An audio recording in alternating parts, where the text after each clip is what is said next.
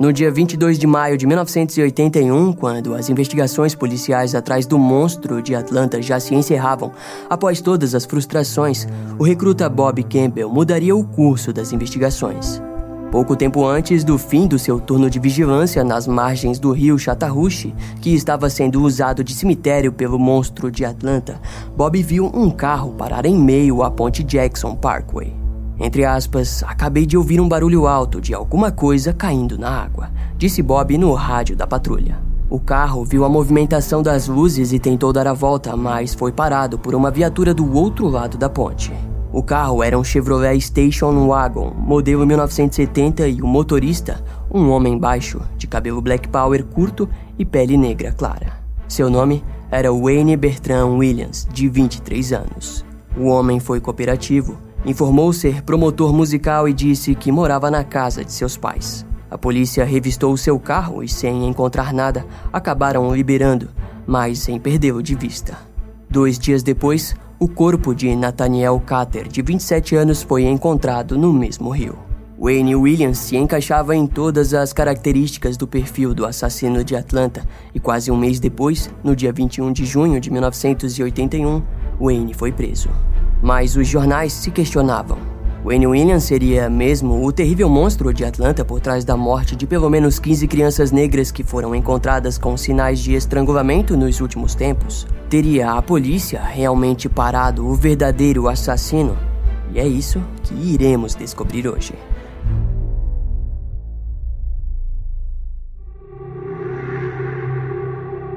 A história se inicia no dia 28 de julho de 1979, quando o mau cheiro perto da estrada de Niskey Lake, vindo principalmente da vegetação rasteira ao longo da pista, chamou a atenção de uma catadora de latas. Lá, a mulher acabou descobrindo o corpo de Alfred Evans, de 13 anos, e a polícia foi acionada. No local, a polícia não encontrou apenas um corpo, mas também outro corpo, que pertencia a Edward Smith, de 14 anos, desaparecido desde 24 de julho, quatro dias antes de Alfred. Ambos os meninos eram negros e a causa da morte foi considerada como estrangulamento. O início de uma onda de terror havia silenciosamente se iniciado.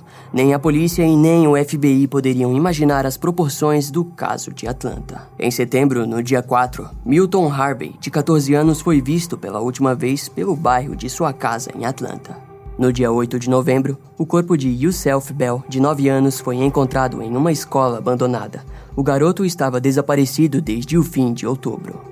Oito dias depois, o corpo de Milton Harvey foi encontrado próximo às estradas Redwine e Desert, na região de East Point, em Atlanta. Assim como no caso de Alfred, a causa da morte não foi oficialmente revelada, mas acredita-se que tenha sido o estrangulamento. Até agora, todas as crianças encontradas eram negras e tinham semelhanças entre elas. Embora os casos pareciam estar conectados, a falta de experiência, preparo e racismo fez com que as investigações demorassem até considerarem a possível presença de um recente novo tipo de assassino nos Estados Unidos, o assassino em série. Continuando a lista de vítimas, no dia 4 de março de 1980, Angel Lenard, de 12 anos, foi dada como desaparecida após sair em direção à escola.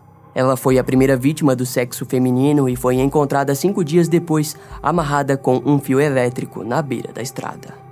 A menina estava completamente vestida, inclusive com suas roupas íntimas, mas em sua boca havia sido enfiada uma calcinha, e a causa da morte foi estrangulamento, sem qualquer evidência de violência sexual.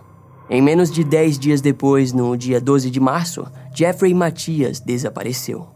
Até aquele momento, em nenhum dos casos a polícia de Atlanta havia feito alguma conexão, e de fato, existiam tantas diferenças quanto semelhanças. A mãe de Yusef Bell e as outras mães das crianças desaparecidas criaram um comitê para deter assassinatos de crianças. O foco delas era chegar ao reconhecimento oficial de que todas as mortes estavam envolvidas. Atlanta, porém, tinha um lema. Com o seu prefeito Maynard Jackson e o secretário de Segurança Pública Lee Brown, ambos declaravam que a cidade estava ocupada demais para que houvesse ódio. Mas apesar de não ser reconhecido, o ódio continuava a se alastrar pela cidade. No dia 18 de maio de 1980, Eric Middlebrooks, de 14 anos, foi encontrado morto perto de sua casa e a causa da morte foi trauma na cabeça, causada pelo golpe forte de algum objeto. No dia 9 de junho, Christopher Richardson, de 12 anos, desapareceu enquanto estava a caminho de uma piscina pública num bairro de Atlanta. No dia 22 de junho, a segunda vítima feminina foi Latonia Wilson, de 8 anos. Ela foi sequestrada dentro de sua própria casa numa manhã de domingo. Menos de cinco dias depois, o corpo de Aaron Rich, recém-dado como desaparecido, foi encontrado nos trilhos de uma ferrovia em DeKalb Country. A causa da morte foi asfixia e trauma no pescoço, sendo inicialmente considerado um acidente, mas algum tempo depois acabou entrando na lista com as outras crianças. Pouco tempo depois, no dia 6 de julho, Anthony Carter, de 9 anos, foi encontrado morto atrás de um armazém na Wells Street, com múltiplas facadas. Pela ausência de sangue no local do crime, ficou definido que ele havia sido levado até lá após a sua morte.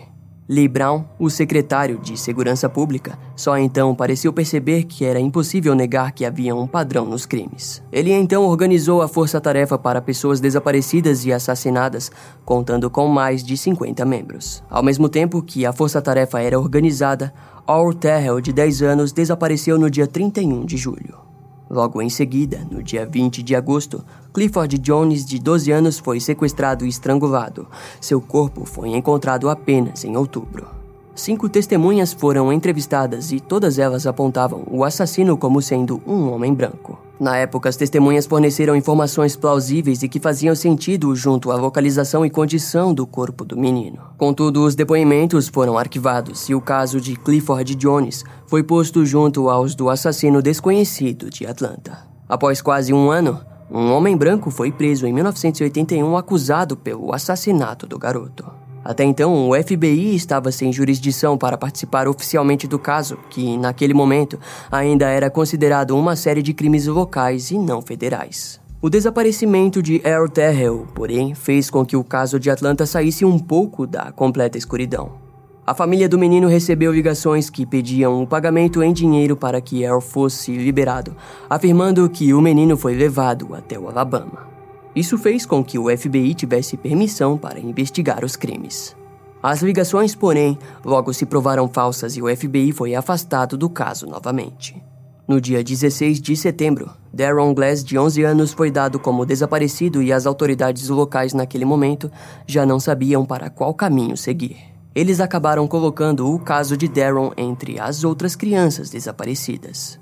Naquele ponto, a polícia local de Atlanta parecia estar atuando mais como secretários do assassino, registrando em uma lista cada uma das vítimas, sem obter sucesso em nenhuma linha de investigação. O prefeito Maynard Jackson, diante a reprovação e clamor público, pediu ajuda na Casa Branca, solicitando oficialmente o FBI para que uma investigação fosse conduzida diante ao caso dos assassinatos e desaparecimentos de crianças em Atlanta. Os agentes do FBI tiveram que passar por muitas burocracias até que pudessem investigar livremente o caso. O agente lendário e respeitado John Douglas relatou em seu livro Mind Hunter, o primeiro caçador de serial killers da América, que antes que pudessem agir, o caso precisou ser analisado para que houvesse a certeza de que os crimes possuíam caráter interestadual e que se encaixavam na violação de direitos civis federais.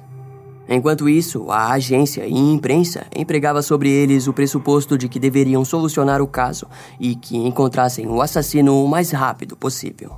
O trabalho de John Douglas e do instrutor da unidade de apoio investigativo do FBI, Roy Hazelwood, era determinar se os casos estavam conectados e, se estivessem, se envolviam alguma conspiração. O caso começou a ser chamado de AT Kid ou Major Case 30. Ambos os agentes foram levados em todos os bairros que ocorreram os desaparecimentos e para os locais dos crimes. Interrogaram novamente os familiares e os arquivos foram todos reanalisados, desde fotos a depoimentos e resultados de autópsias. O FBI ficou surpreso ao perceber que boa parte dos vizinhos e testemunhas em potencial não tinham sido interrogados, informação bem diferente do que a polícia local havia passado. John Douglas e Roy foram submetidos a testes psicométricos administrados por um experiente psicólogo forense. Eles preencheram as informações individualmente, como se fossem o assassino. O teste envolvia motivação, histórico e vida familiar, coisas que faziam parte do trabalho deles como profilers. Os resultados foram incríveis. Incríveis porque foram idênticos. Os agentes acreditavam que o caso não se tratava de organizações como a Ku Klux Klan. Além disso, tinham certeza de que o criminoso era negro, e embora a maioria dos casos parecessem estar interligados até agora, eles acreditavam que nem todos foram cometidos pelo mesmo assassino. Para os agentes, os membros da Ku Klux Klan não passariam tão despercebidos. Ou seja, se eles estivessem atacando as crianças negras de Atlanta, provavelmente não haveria intervalo entre os assassinatos, haveriam corpos nas ruas e a mensagem seria direta. Os locais onde os corpos foram encontrados eram dentro de bairros essencialmente de pessoas negras, o que significava que um homem branco teria sido rapidamente apontado como suspeito principal. Até mesmo durante a noite, as ruas de Atlanta não seriam tranquilas para um homem branco. Uma outra conclusão foi que os crimes não se encaixavam num padrão sexual e testes foram feitos. Vários policiais à paisana perambularam pelos locais oferecendo 5 dólares às crianças dos bairros para que as acompanhassem com o intuito de os ajudar em algo. Esse teste teve como propósito medir a dificuldade que o criminoso estava tendo em atrair as crianças. Devido à condição pobre e humilde, todas as crianças eram facilmente atraídas, até mesmo por policiais brancos e negros, não havia diferença alguma. A conclusão final foi que os assassinatos envolvendo estrangulamentos estavam todos conectados, e o perfil seguido nas buscas passou a ser de um homem negro de 23 a 29 anos que seria obcecado pelo trabalho da polícia e tentaria fazer parte das investigações. Provavelmente dirigia um carro parecido ao dos oficiais locais e seria dono de um cachorro de raça padrão da polícia, pastor alemão ou Doberman. O criminoso também seria solteiro e sentia atração sexual por garotos jovens, embora não houvesse qualquer evidência de estupro ou violência sexual nas vítimas. John Douglas relatou em seu livro que ele acreditava que o assassino possuía algum tipo de inadequação sexual e ele usaria algo relacionado à música para atrair as crianças. Em determinado momento, a criança iria rejeitá-lo e isso seria o gatilho para que ele as matasse. Mais mortes se seguiam enquanto o perfil do assassino era criado. Charles Stephens foi encontrado no dia 9 de outubro, morto por estrangulamento. No dia 18 de outubro de 1980, os restos mortais de Latonia Wilson, de 8 anos, que havia sido sequestrada dentro de sua casa, foram encontrados, mas a causa da morte não foi determinada. Patrick Rogers, de 15 anos, foi encontrado no dia 10 de novembro, com o crânio esmagado por golpes fortes. Nesse mesmo dia, Larry Rogers desapareceu. De início pensaram que ele havia fugido, pois uma semana antes de seu desaparecimento, o garoto relatou à mãe que temia que sua morte estivesse próxima. A mãe de um dos amigos de Larry, porém, relatou que ele parecia feliz e compartilhou que havia encontrado alguém para gerenciar sua carreira como cantor, um homem chamado Wayne Williams. A polícia inicialmente não considerou Larry como sendo parte da lista de crianças assassinadas, fazendo com que não investigassem o paradeiro de Wayne. Depois do ano novo, Luby Gator, de 14 anos, foi encontrado no dia 5 de fevereiro de 1981 e Terry Pui, desaparecido desde 22 de janeiro, também foi encontrado no dia. Ele havia sido estrangulado por uma corda e as investigações conseguiram, através de produtos químicos, as impressões digitais do corpo de Terry, mas não havia registros compatíveis com aquelas impressões nos registros criminais da polícia. Patrick Baltazar, de 12 anos, desapareceu no dia 6 de fevereiro. Seu corpo foi encontrado contendo sinais de estrangulamento, e os restos mortais de Jeffrey Mattis, que havia desaparecido há quase um ano, no dia 12 de março de 1980, foram encontrados a alguns metros do corpo do garoto. Vários moradores do conjunto habitacional Techwood Homes saíram às ruas para protestar contra a polícia, alegando que eles não estavam fazendo seu trabalho para protegê-los. Isso resultou em quase toda a vizinhança querendo resolver o caso com as próprias mãos. Uma patrulha foi criada. Todos andavam com tacos de beisebol, com o intuito de evitar os desaparecimentos e assassinatos na região. Infelizmente, nem mesmo com a ajuda radical dos moradores, as autoridades conseguiram impedir que os assassinatos continuassem. No dia 19 de fevereiro de 1981, Curtis Walker, de 13 anos, foi encontrado morto por estrangulamento e Joseph Bell, de 16 anos, no dia 2 de março, foi também encontrado no mesmo estado que Curtis. Logo em seguida, Timothy Hill foi registrado como vítima de afogamento no dia 11 de março. Todos os três jovens foram encontrados no rio Chattahoochee, e diferente das outras vítimas, eles haviam sido despidos e encontrados apenas com suas roupas íntimas. A sequência de crimes estava aterrorizando a recém-esperançosa polícia de Atlanta, e as coisas pareceram só piorar quando, no dia 30 de março, a primeira vítima adulta apareceu. Larry Rogers, de 20 anos, foi encontrado estrangulado e acabou também na lista devido à causa da morte. No dia 31 de março, Ed Duncan, de 21 anos, foi encontrado morto por asfixia. Ao que parece, o assassino em série estava mudando seu modus operandi e agora caçava também adultos. Essa teoria se provou correta quando, no dia 22 de abril, Jimmy Payne, de 21 anos, foi dado como desaparecido e encontrado seis dias depois. O jovem foi morto por asfixia perto do rio Chattahoochee. Um mês depois, William Barrett, de 17 anos, foi encontrado perto de sua casa, morto por estrangulamento. O caso das crianças de Atlanta estava atingindo um ápice enorme de caos e a imprensa começou a criticar as investigações fortemente. Ainda em abril de 1981, o FBI declarou que os crimes estavam, entre aspas, substancialmente resolvidos. A agência responsabilizava algumas mortes como causadas pelos próprios parentes das crianças. Depois dessa declaração, uma tempestade de críticas veio da imprensa. A pressão nas investigações aumentou, mas parecia que todas as pistas que surgiam se mostravam falsas ou sem relação com o assassino. Dentre elas, uma pista acabou se mostrando como uma situação um tanto quanto inusitada. A área onde os primeiros corpos foram descartados estava sendo investigada novamente por alguns detetives. Lá, eles encontraram revistas pornográficas no local com sêmen em algumas páginas.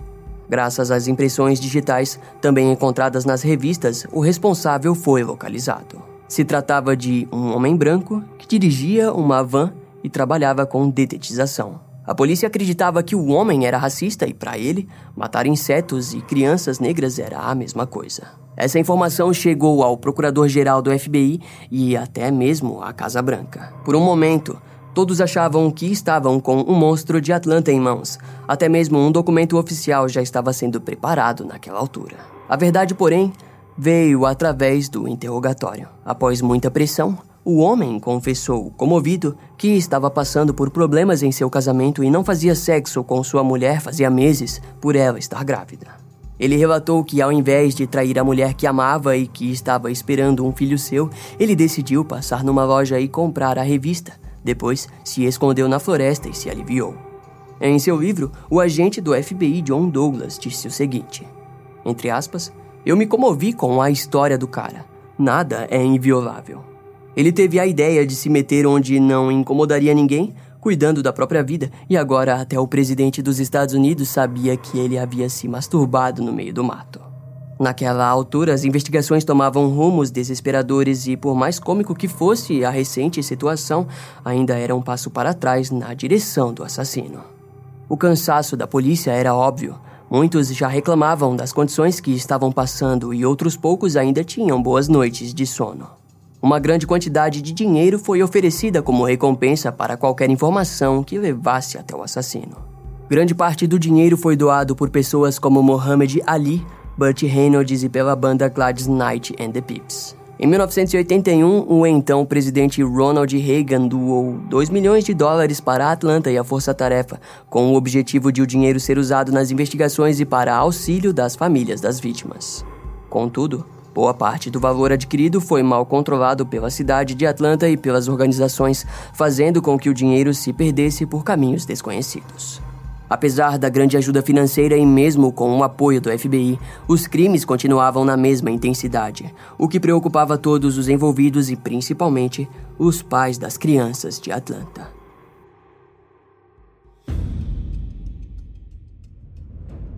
O FBI percebeu que alguns meses antes a imprensa havia anunciado que evidências de fibras haviam sido encontradas no corpo de Patrick Baltazar e em outras cinco vítimas. Junto a esse fato, perceberam também que a próxima vítima, depois desses anúncios, Patrick Rogers, foi encontrada na margem do rio Chattahoochee.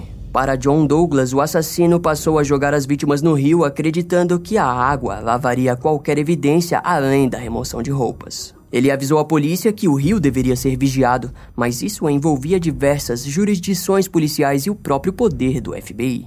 Por sorte, a grande operação foi aceita e aprovada. Dias e semanas se passaram. Diversos turnos eram feitos e centenas de agentes policiais ficavam de tocaia enquanto observavam o movimento em pontes e possíveis locais de desovas de corpos ao longo do rio. Como nada acontecia, a esperança foi diminuindo. Devido ao fracasso em encontrar alguma pista do criminoso, a operação seria encerrada na mudança de turno das 6 da manhã do dia 22 de maio de 1981. E foi nesse momento que o recruta Bob Campbell usou seu rádio para avisar aquilo que todos estavam há dias esperando ouvir: Wayne Williams. Esse era o nome do novo principal suspeito. Não demorou muito para que o barulho que o recruta ouviu na noite em que encontrou Wayne no rio viesse à tona. No dia 24 de maio, Nathaniel Carter, de 27 anos, foi encontrado no rio. A morte foi estrangulamento, contudo, não haviam provas para prender Wayne e a polícia passou a ficar no seu pé, seguindo o homem 24 horas por dia. O suspeito começou a levar a polícia para perseguições sem sentido dentro da cidade e dois pontos chamaram a atenção. O primeiro foi quando Wayne foi até a casa do secretário de segurança, Lee Brown, e começou a buzinar na frente dela, como se estivesse indignado com a situação, se fazendo de vítima. Wayne também foi flagrado queimando fotos no jardim de sua casa e lavando o carro. Infelizmente, até esse momento a polícia ainda não havia conseguido um mandado, mas era óbvio que o cerco estava se fechando. O segundo ponto que notaram era que o perfil de Wayne se encaixava naquele feito pelos dois agentes do FBI anteriormente. O homem havia sido preso no passado por ter se passado por policial, por utilizar uma viatura velha e por usar um rádio da polícia que passava endereços de cenas de crime, no qual ele as fotografava. Além disso, Wayne também possuía um cachorro de raça pastor alemão, conforme os agentes haviam dito que ele possuía. Wayne acabou sendo chamado para um interrogatório. Segundo os registros, ele foi cooperativo e não pediu um advogado. Mais tarde, um erro foi percebido. O interrogatório feito pelos policiais de Atlanta foi simples demais e em nenhum momento algo foi aplicado a fim de uma confissão, apenas perguntas diretas com respostas esperadas. Com isso, a última esperança era o mandado que foi finalmente liberado no dia 3 de junho de 1981.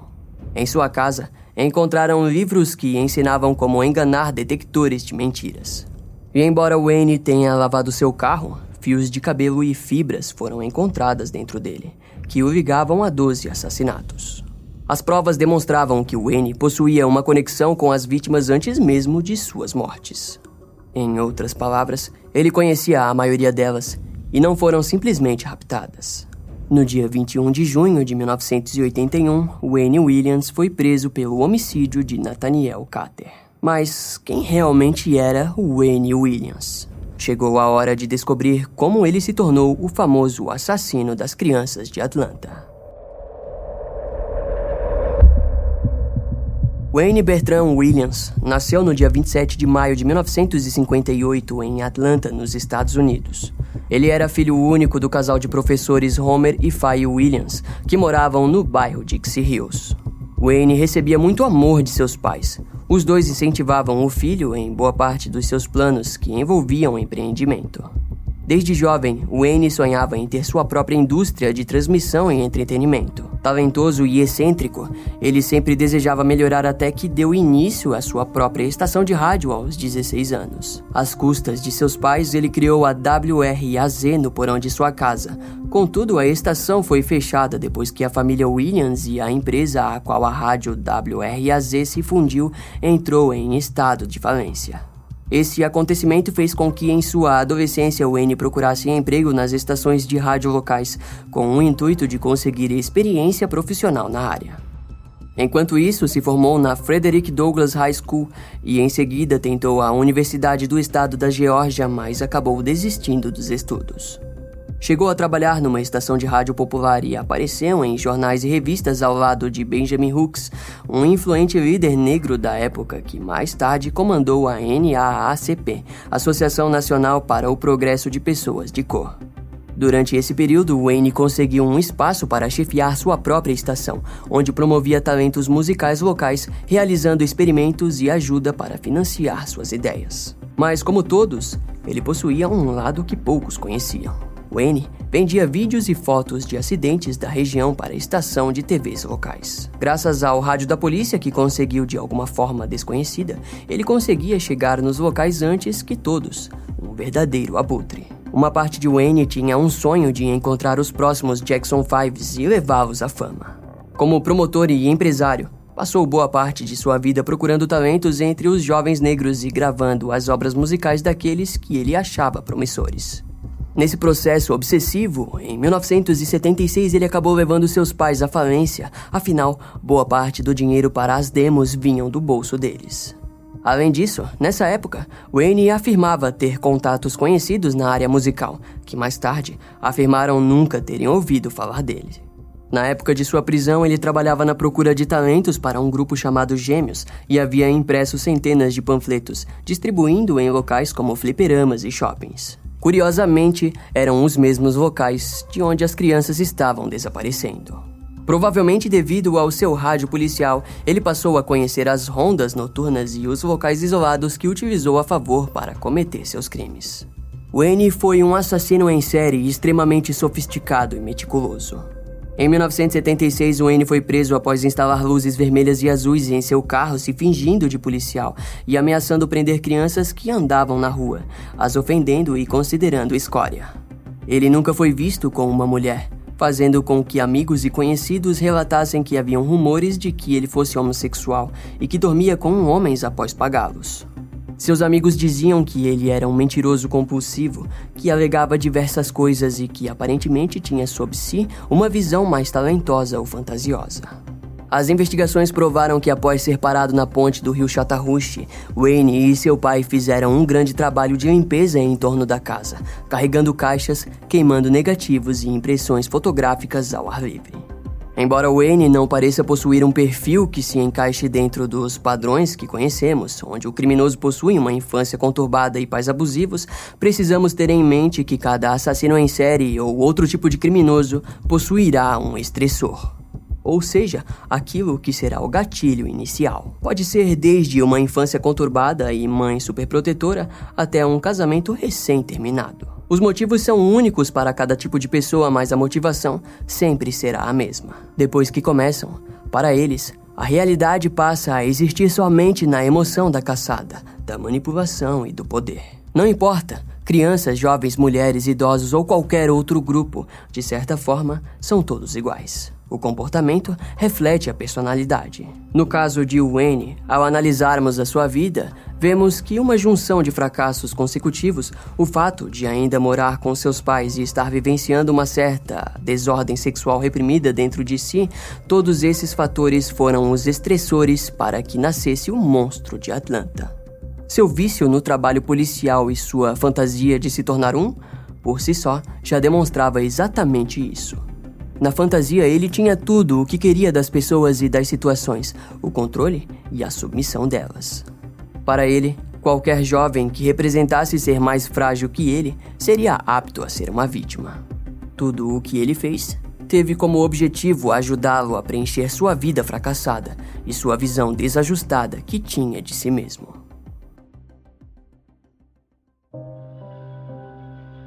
Após seis dias para a seleção dos júris, que ficou composto por nove mulheres, três homens, oito jurados negros e quatro brancos, o julgamento teve início na primeira semana de janeiro de 1982. Wayne estava sendo julgado apenas por dois homicídios, o de Nathaniel Carter, de 27 anos, e Jimmy Ray Payne, de 21 anos. No total, foram 28 tipos de fibras ligado a 19 itens da casa de Wayne, que teriam vindo do contato com o ambiente e com o assassino, se tornando impossível refutar que as vítimas estiveram tanto na casa quanto no carro de Wayne. A parte principal de todo o julgamento foi quando Wayne foi posto no banco para se defender das acusações. Ele alegou ao júri que não poderia ter parado o seu carro, aberto a parte de trás e jogado Nathaniel por cima das grades da ponte, pois o homem era muito maior que ele.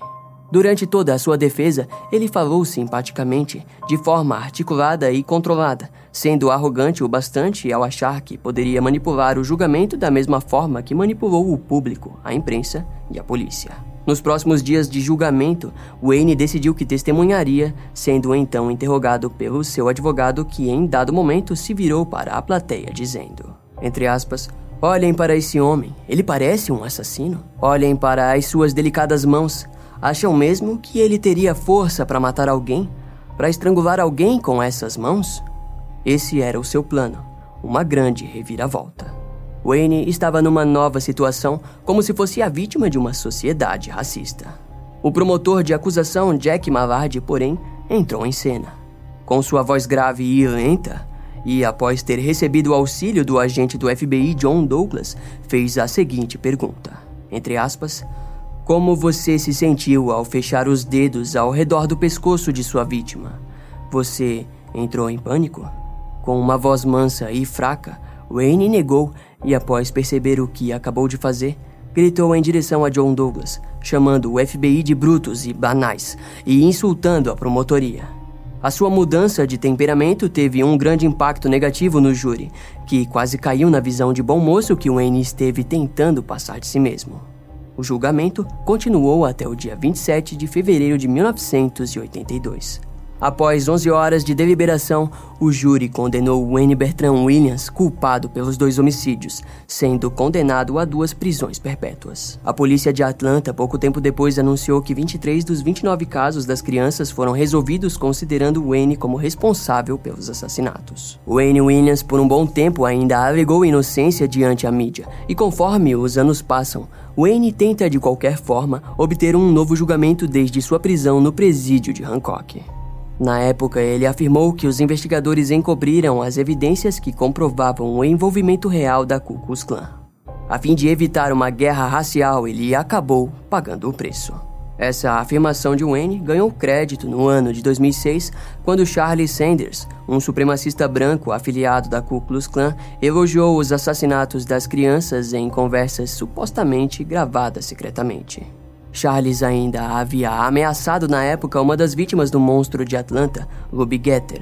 Segundo testemunhas, ele ameaçou o garoto de estrangulamento e, embora Luby tenha sido realmente estrangulado, Charles nunca foi investigado pelo crime. No ano de 2007, o estado da Geórgia reexaminou os pelos de cachorro e pelos de couro cabeludo encontrados na vítima Patrick Baltazar. Wayne estava sendo considerado um suspeito em potencial desse crime. O teste dos pelos de cachorro foram feitos pela Universidade da Califórnia, mas as análises não foram conclusivas e, devido à falta de recursos para o trabalho, não foi possível identificar ao certo qual era a raça do cachorro. O FBI ficou responsável pelos testes de DNA nos cabelos humanos encontrados em uma das vítimas, e o resultado final mostrou que a sequência correspondia com o DNA de Wayne Williams. Em 21 de março de 2019, na época, a prefeita de Atlanta, Keisha Lance Bottoms, e a chefe de polícia de Atlanta, Erica Shields, anunciaram que novos testes seriam feitos pelo Departamento de Polícia, pela Procuradoria-Geral do Condado de Fulton e pelo FBI. Numa coletiva, a prefeita disse que acredita não existir mais nada a ser testado. O caso foi reaberto não com o intuito de descobrir se o Wayne Williams foi ou não culpado, mas para de alguma forma fornecer um final às famílias, concluiu Queixa na época. Naquele ano, inúmeros casos foram reabertos e Wayne alegou inocência quanto aos seus crimes. O caso de Atlanta é controverso. Os crimes aconteceram em uma época muito violenta para a cidade, mas o fato é que crianças pararam de aparecer estranguladas após a prisão de Wayne Williams. Segundo as evidências forenses e comportamentais, tudo aponta para a culpa do homem. No livro De Frente com o Serial Killer, de 2019, John Douglas continua a acreditar que a polícia de Atlanta e o FBI pegaram o cara certo. Embora John Douglas também acredite fortemente que Wayne não foi o responsável por todas as mortes, concluindo que algumas crianças podem ter sido mortas por familiares ou conhecidos. Esse evento é algo comum durante as buscas por um assassino em série já aperfeiçoado e que esteja atuando por um longo tempo. Enquanto Wayne estava livre, os crimes locais se camuflaram e até mesmo foram atribuídos ao monstro de Atlanta. Uma coisa, porém, é certa: as provas apontam para Wayne Williams como o responsável, e não há nada que possamos fazer a não ser acreditar que, de certa forma, a justiça tenha sido feita por aquelas crianças inocentes dos bairros pobres de Atlanta no ano de 1979 a 1981.